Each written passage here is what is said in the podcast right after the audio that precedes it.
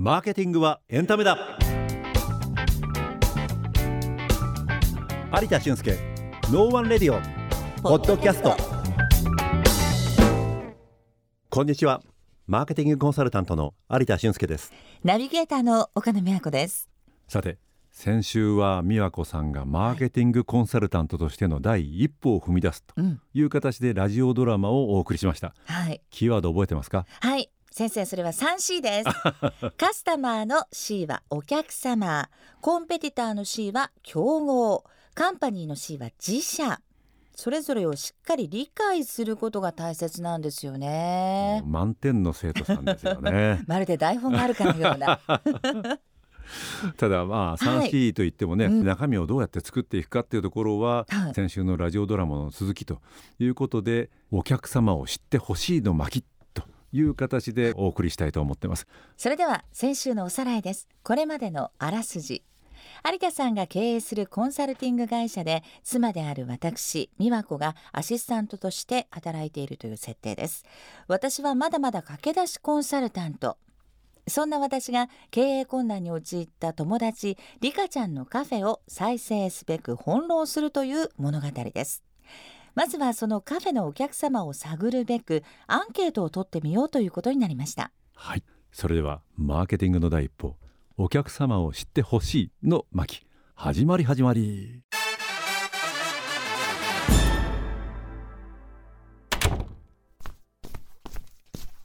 さてみやこお客様アンケートできたって？できてるわよ。簡単。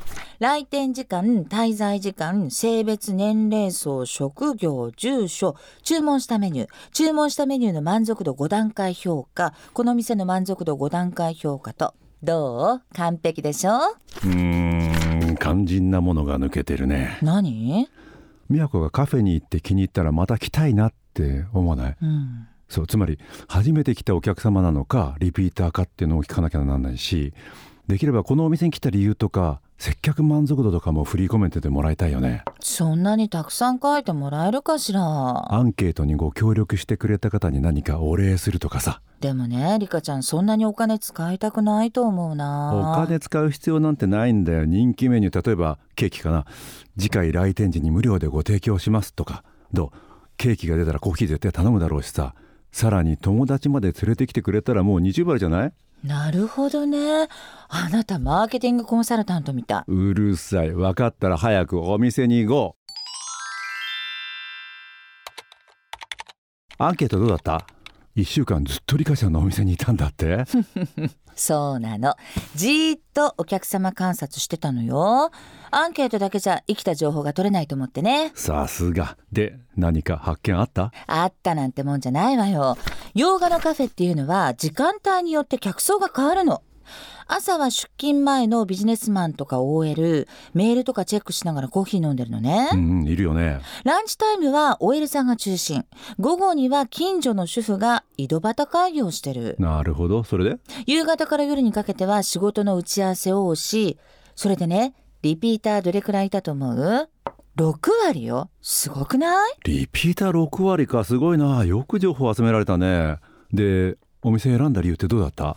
うーんそれがちょっと微妙でね。いつも空いてるからがダントツ。それから w i f i 環境とコンセント。続いて店内の雰囲気。満足度は比較的高かったんだけど注文したメニューはほとんどがコーヒーか紅茶。フードスイーツがランクインしてこなかったんだよね。リカちゃんがっかりするだろうな。そうだよな。喜んでもらえていたのは接客リピートの常連さんの好みとかをリカちゃんは覚えてて顔見たらいつものですねって満面の笑顔で歓迎するそうよ。そりゃいいね。でリカちゃんのお店のメニューは何が売りなの？美味しいコーヒーとヘルシー志向のフードって言ってた。リカちゃんは昔からアスリートで体作りを考えたメニューも得意なのよ。今も自転車競技やってるの。お店の壁にも高そうなロードバイクが飾ってあったわ。ロードバイクか。すごいな。貴重な情報が集まってきたねちなみにリカちゃんのお店の周辺でよくお客様が入っているカフェとか覗く時間あった？当然よ。あカフェ代は取材費で落ちるわよね。これ領収書。うわすごい束でどうだった？そうね。一言ではなかなか言えないんだけど人気のお店は普通じゃなかったってことかな。普通じゃない？どういうこと？うんつまりね何かしらのこだわりを強く押し出してる感じなのイタリアカルチャー推しとか自然食のロハス売りとかアンティークテイストの店とかちょっといろいろ試してきたんだけど見てみてくれる？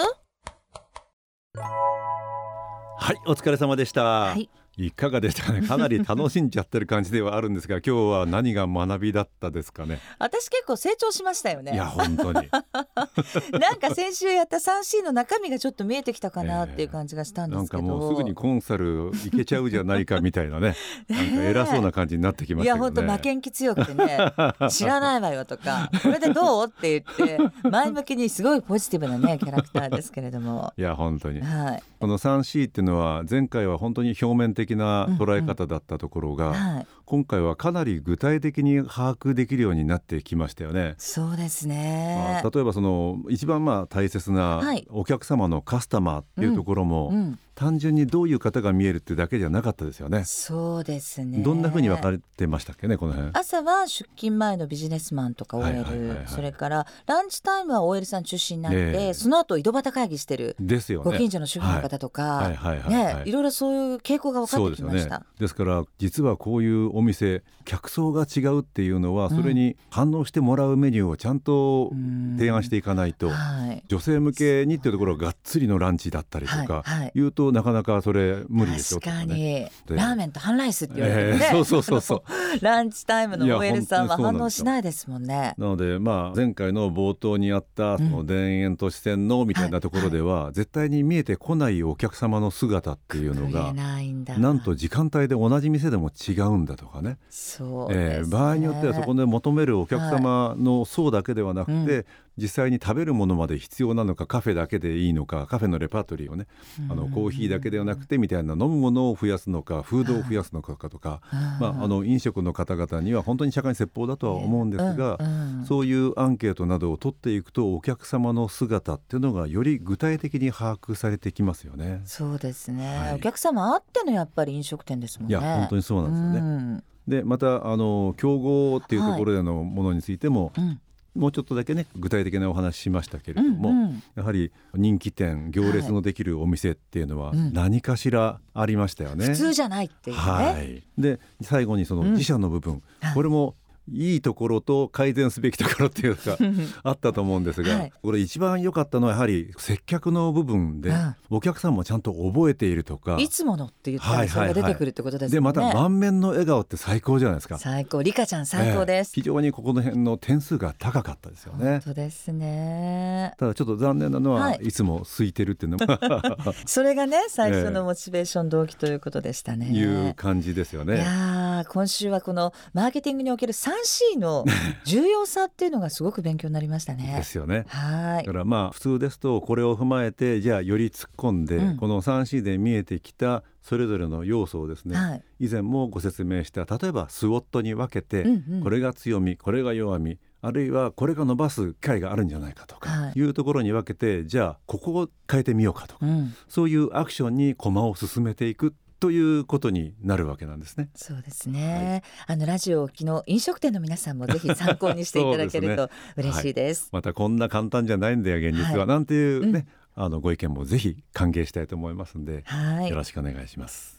この番組ではあなたからの質問や感想もお待ちしています番組専用メールアドレスノーワンラジオ八三四アットマーク gmail.com までどうぞお気軽にお寄せください有田俊介ノーワンレディオポッドキャスト。今回はここまで。次回もお楽しみに。